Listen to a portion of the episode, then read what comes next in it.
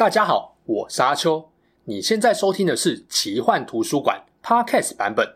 如果你想要观看有搭配精美图片与文字的影片，欢迎到 YouTube 上搜寻奇幻图书馆。诚挚邀请你订阅我们的频道哦。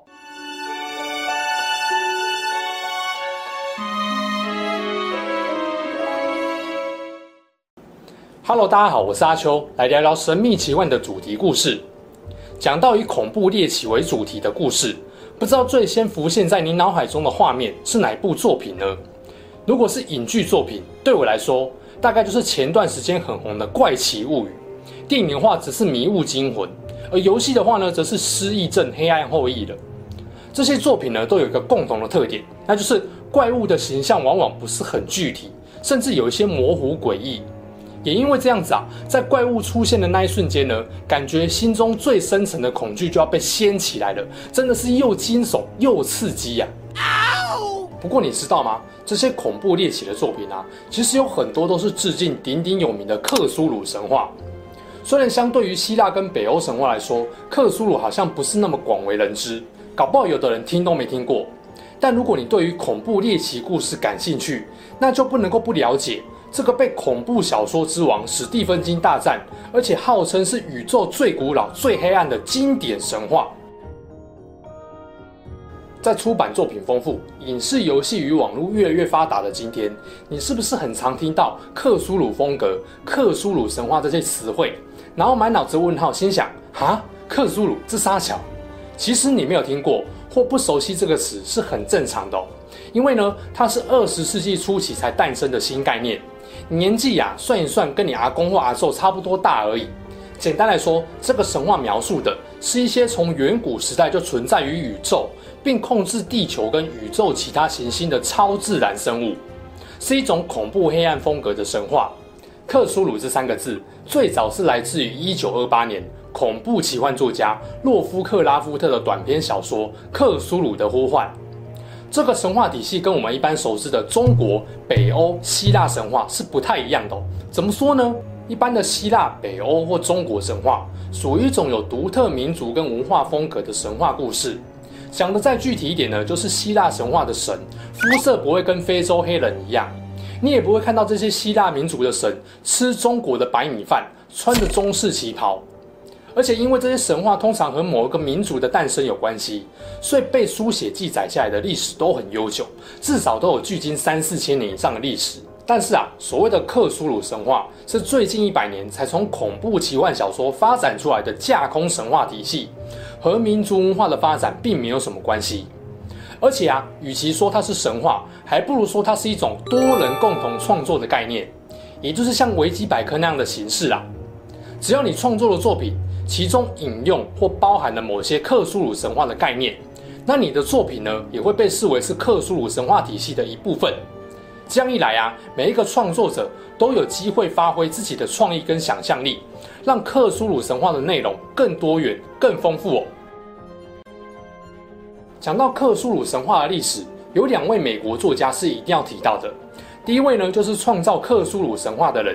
一九二零年代的美国恐怖奇幻小说作家洛夫克拉夫特，他影响了很多当代跟后来的作家，其中一个最有名的就是恐怖小说之王史蒂芬金。从洛夫克拉夫特也被史蒂芬金誉为是二十世纪最伟大的古典恐怖故事作家，你就知道这个人的重要性有多大了。不过俗话说，独乐乐不如众乐乐。洛兄希望克苏鲁元素能够被其他人一起扩大。所以他就和几位作家好友进行了多次的亲密交流。哎，不要误会，不是人，是作品的亲密交流。讲白一点啊，就是他们经常借用彼此作品的设定来延伸创作。我举个例子来说，假设同样基于人类命运存亡关键的世界观，《晋级的巨人》作者可能直接把《鬼灭之刃》的主角炭治郎抓去客串。然后呢，《鬼灭之刃》的作者也可能会在自己的漫画场景里面提到《晋级的巨人》主角艾莲这样。咦，可以这样吗？可以，在克苏鲁神话中，大家都是朋友兄弟，当然可以。不过到了一九三七年，四十六岁的洛夫克拉夫特因为癌症的关系去世了，克苏鲁神话的交流创作一度中断。就在这个时候呢，救星来了。洛夫克拉夫特的一位好友挺身而出，他就是德雷斯。为了延续克苏鲁的精神，德雷斯跟好友呢创建了自己的出版社阿卡姆之家，还自费出版了洛夫克拉夫特的作品集。不过销量有点凄惨就是了。德雷斯很快意识到，作品的推广要多管齐下才行，所以他不仅参考了洛夫克拉夫特留下来的笔记，继续创作克苏鲁神话的作品，还不忘鼓励其他作家继续交流创作。终于，在德雷斯的努力下，克苏鲁神话成功续命。最后帮大家简单总结一下：克苏鲁神话虽然是由洛夫克拉夫特创造出来的，但因为有好基友德雷斯的努力推广，才成功让更多人认识了克苏鲁神话，并且让这个神话体系不断的扩大。不得不说，德雷斯这种朋友间情谊相挺到底的情谊，真的是很感人呐、在洛夫克拉夫特创作的小说里，有一些明显的特点，像是宇宙中有很多未知的生物，它们力量庞大，远远超过人类的理解跟想象。这些生物不把人类跟地球放在眼里，毕竟跟宇宙相比都是渺小脆弱的存在。人类对于未知神秘事物的探求，最后都引发悲惨绝望的灾难。听完你就知道，这些概念也太悲观、太忧郁了，对吧？但这也可以理解。毕竟，洛夫克拉夫特受到遗传性精神疾病跟家庭的影响，他从小就深受噩梦的侵扰，直接导致了他的作品弥漫一股抑郁、绝望与疯狂的情绪。总之，我引洛夫克拉夫特的一段话，你大概就明白为什么克苏鲁神话的生物很常给人一种模糊、黑暗的可怕感觉了。人类最古老而强烈的情绪便是恐惧，而最古老、最强烈的恐惧便是对于未知的恐惧。前面讲克苏鲁游来那段呢，有提到好基友德雷斯的努力贡献。毕竟啊，在一九二零三零年代，这类灰暗恐怖的奇幻小说还不是那么受到大众的欢迎，更别说克苏鲁神话中的概念，在不同作品中常常跳来跳去，很杂乱。我又跳出来了，我又站回去了。所以呢，德雷斯如果要把克苏鲁神话发扬光大，势必就要把分散在各个作品中的克苏鲁元素整理好。并且呢，用更浅显易懂的方式，让大家理解这个神话的世界观。勤劳的德雷斯一方面鼓励其他作家继续创作克苏鲁相关的作品，并帮他们出版；另外一方面呢，他自己在克苏鲁神话中新增了水、地、火、风四大元素，并且加入了善恶对立的概念，帮助很多人理解克苏鲁神话间诸神的爱恨情仇，也让很多邪神的形象更为鲜明。如果说希腊跟北欧神话着重在描写个性鲜明的诸神，那么克苏鲁神话就花了很多力气在描述各种形象诡异猎奇、长得像异形的邪恶诸神了。这么说，难不成克苏鲁神话的世界观是要讲邪恶战胜正义、怪物统治人类的悲惨命运吗？更重要的是，这种诡异可怕的东西会有人想看吗？我必须跟你说，当然有人看，而且还比你想象中的多嘞。如果要用一小段话来描述克苏鲁的世界观，那大概就是在讲人类尚未诞生的远古时代，那些从宇宙其他地方或异次元来到地球上并统治地球的邪神怪物作品集。也就是说，这些邪神怪物是为了体现宇宙本来就是混乱黑暗的这个事实，这样而已。就算有统治地球，这些邪神也比较像是顺便做这件事情。而不把统治当成是他们的主要目的。现在我们就来简单介绍一下克苏鲁神话中到底有哪一些可怕未知的存在呢？基本上啊，这边可以分成神奇、特殊生物跟人类三大类哦。神奇是整个克苏鲁系统中能力最强大的生物，大致上又可以分为三种：旧日支配者、外神还有古神。三种神奇中最常见、数量也最多的就是旧日支配者。听这个名字可能有点不太明白它的特色。简单来说啊，旧日支配者是宇宙中强大且古老的存在，但因为他们各方面的能力呢，都远远超过普通人类的想象。只要一看到他们呢，就会陷入理智崩溃跟精神错乱。所以一般人不会把他们当成是可以崇拜的神，反而比较像是怪物。用折中一点的词汇来指称，就是邪神。不过啊，在地球上也有一些特殊生物或人类的宗教组织，会把旧日支配者当成神来崇拜，目的是希望能够获得他们强大的力量。所以哦，在克苏鲁神话作品中，还蛮常见到邪教组织跟神秘仪式这两个元素。在后来德雷斯新增的设定中，实力最强大的四位旧日支配者就分别控制了水、地、火、风四种元素。水跟风敌对，火则是跟地敌对。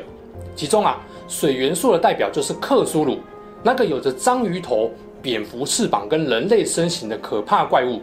没有错，这个神话名字呢，就是得名于这个生物。如果常接触奇幻故事作品的人，对于夺心魔这个怪物的名字应该不陌生，因为它应该就是最明显把克苏鲁这个邪神拿来创作的怪物了。最早呢，出现在《龙与地下城》中，后来因为《魔兽争霸三》跟《魔兽世界》被广大的玩家所熟知。哎，这家伙不就是小几个 size，然后翅膀被拔掉的克苏鲁吗？讲到夺心魔，当然不能不提前不久才刚新推出的游戏《博德之门三》。这款睽违了十几年的大作续作，让许多老玩家都热血沸腾啊！《博德之门》系列中，除了采用 D&D 被遗忘的国度设定外，也充满了浓浓的克苏鲁神话元素。毕竟呢，这一代游戏主要的敌人就是以邪神克苏鲁为原型的夺心魔，logo 上面呢也是夺心魔的图案。而且在游戏一开始的动画中，也可以看到夺心魔这个令人恐惧不安的黑暗怪物穿越世界，大举入侵费伦大陆。总之啊，只要是跟《龙与地下城》设定有关的奇幻作品，多半也少不了了克苏鲁神话的元素在。克苏鲁的死敌是象征风元素存在的哈斯塔，经常以身披黄色破布、头戴苍白面具的人类形体出现，又被称为黄衣之王。第二种是外神。最早出现在一九八一年桌游《克苏鲁的呼唤》中，是旧日支配者中更为强大的存在。可以说，他的能力几乎等同于宇宙运行的力量。不过，外神跟旧日支配者并没有很明确的区分。在某一些故事中啊，这两者还被归为同一类。常被归类在外神等级的，有代表宇宙初始混沌的盲目吃鱼之神阿萨托斯。另外，还有像是尤格索托斯、奈亚拉托提普、苏布尼古拉斯，都是外神的代表。如果说旧日支配者跟外神是同一派的，那么第三种就是和他们对立的古神。在德雷斯的设定中啊，古神曾经在远古时代对抗旧日支配者跟外神，后来呢，还把旧日支配者们禁锢、放逐到深海或宇宙其他地方。没有错，一般来说呢，古神对人类比较友好。甚至呢，某一些时候还协助人类对抗旧日支配者。古神里面最具代表性的就是伟大深渊之王诺登斯。以上就是被归类为神等级生物的简单介绍。然后呢，除了人类，克苏鲁神话中还有很多特殊生物。这些生物呢，通常属于外神跟旧日支配者的眷族。有一些旧日支配者啊，实际上就是这些特殊种族中最强大的个体，最为人所知的几个种族，像是半人半鱼或半人半蛙模样的生潜者、蛇人、食尸鬼或修格斯等等。总之，克苏鲁神话故事中的人类。往往是弱小、绝望无力的。如果你都看到这边了，还是不太懂接触克苏鲁神话会给人什么感觉，那么我强烈推荐你去看史蒂芬金的《迷雾惊魂》这部电影呢。最后给人的感觉就是克苏鲁神话世界观所要传达的意念。在二十世纪晚期跟二十一世纪初期，有大量的小说、影视跟游戏作品受到了克苏鲁神话的影响。我敢说啊，有很多其实你都看过、都玩过，只是你可能不知道它融入了克苏鲁的元素。有一些作品的故事就是直接以克苏鲁神话世界观为主体。代表游戏是一九八一年到二零一四年，总共更新了七版的桌游《克苏鲁的呼唤》。大家耳熟能详的次文化用语“圣值”，就是在这款 RPG 桌游中被设计出来的一个参数。所谓的 “san” 值啊，就是英文 “sanity” 的前三个字母，代表心智正常程度。会设计这个数值呢，也是为了彰显克苏鲁世界观中容易给人类精神带来的负面影响。简单来说，就是遭遇到太多可怕的事物时，你的 san 值就会慢慢降低，最后呢，精神崩溃，俗称 “k 笑”，然后就会 “game over”。近年来有两部直接以克苏鲁世界观为剧情的游戏。分别是二零一八年的《克苏鲁的呼唤》以及二零一九年的《沉默之都》，玩家都要针对一连串与超自然案件、神秘仪式与猎奇怪物有关的事件进行侦探式的解谜调查。在挖掘真相的过程中，玩家将面临理智跟疯狂间的挣扎拉扯。如果要提到借用了许多克苏鲁神话元素的日本动画，就不能够不提由轻小说改编的《奇莱美少女邪神》。难能可贵的是，这部作品还融合了许多恶搞梗、爱情喜剧的元素，冲淡了不少克苏鲁神话中的恐怖黑暗，是我非常喜欢的一部动画作品。而《恐惧虚空》这部电影，则是近年恐怖片较少以克苏鲁神话世界观为主题的电影。如果是在作品中，部分借用了克苏鲁神话元素的作品就非常多了哦。这边我就提一些比较有代表性的游戏的部分，有《魔法风云会》桌游、《失忆症：黑暗后裔》、宫崎英高的《血缘诅咒》、《龙族拼图与神魔之塔》。讲到这边，顺便提一下，有玩神魔的应该对于克苏鲁的旧日支配者都很有印象，因为神魔就出了一系列的邪神角色。接着还有魔兽世界跟炉石战记、Fallout 异尘余生系列、Don't Starve 饥荒。巨爆！二零一五年 Steam 游戏《暗黑地牢》等等影视作品的部分，前阵子很红的《怪奇物语》，还有史蒂芬金作品改编的《迷雾惊魂》，以及电影《极地诡变》，都借用了克苏鲁的某些元素。不知道大家听完了克苏鲁的神话世界观介绍，会不会更想了解其中的邪神跟特殊生物呢？毕竟啊。以恐怖黑暗小说为出发点的暗黑神话里面营造出来的未知与恐惧感，某种程度上也会转化成一种期待感。无论是期待人类有所作为，破除未知的谜团，解决一路上遇到的阻碍，还是期待体验那种面临未知恐惧与死亡威胁的高压刺激感，我想克苏鲁神话都用它特别的世界观，制造了强而有力的效果。其实好几年前刚接触到克苏鲁的暗黑概念时，我第一个直觉联想到的是蝙蝠侠。那时候刚看完诺兰的蝙蝠侠第二集，对于片名曲叫做《黑暗骑士》，一开始还不太了解，但后来呢，了解了克苏鲁神话概念后，我就完全懂了。这片名 Dark Knight 不仅符合蝙蝠侠原本的角色设定，里面的人物啊，甚至是充满邪恶、未知与恐惧的高谭市。就是克苏鲁元素的经典体现啊！对了，蝙蝠侠之前有个游戏叫做《蝙蝠侠阿卡汉城市》，不知道大家有没有玩过？这个 Arkham 呢，其实就是德雷斯在一九三九年创立的出版社 Arkham House 的 Arkham。我想呢，这绝非巧合，创作者应该就是用了克苏鲁神话发扬者德雷斯出版社的名称。总之呢，在今天科技越来越进步，人类的视野越来越宽广的情况下。一方面，我们好像知道了更多，不断满足了人类旺盛的求知欲与好奇心；但另外一方面呢，越是挖掘探索，越是解开谜团，就越能明白人类在整个宇宙中是多么渺小的存在。不过，即使很渺小，即使前方的路再黑暗，我想人类永远不会停下脚步。这也是为什么有这么多人非但不怕，还很喜欢克苏鲁的原因吧。好啦。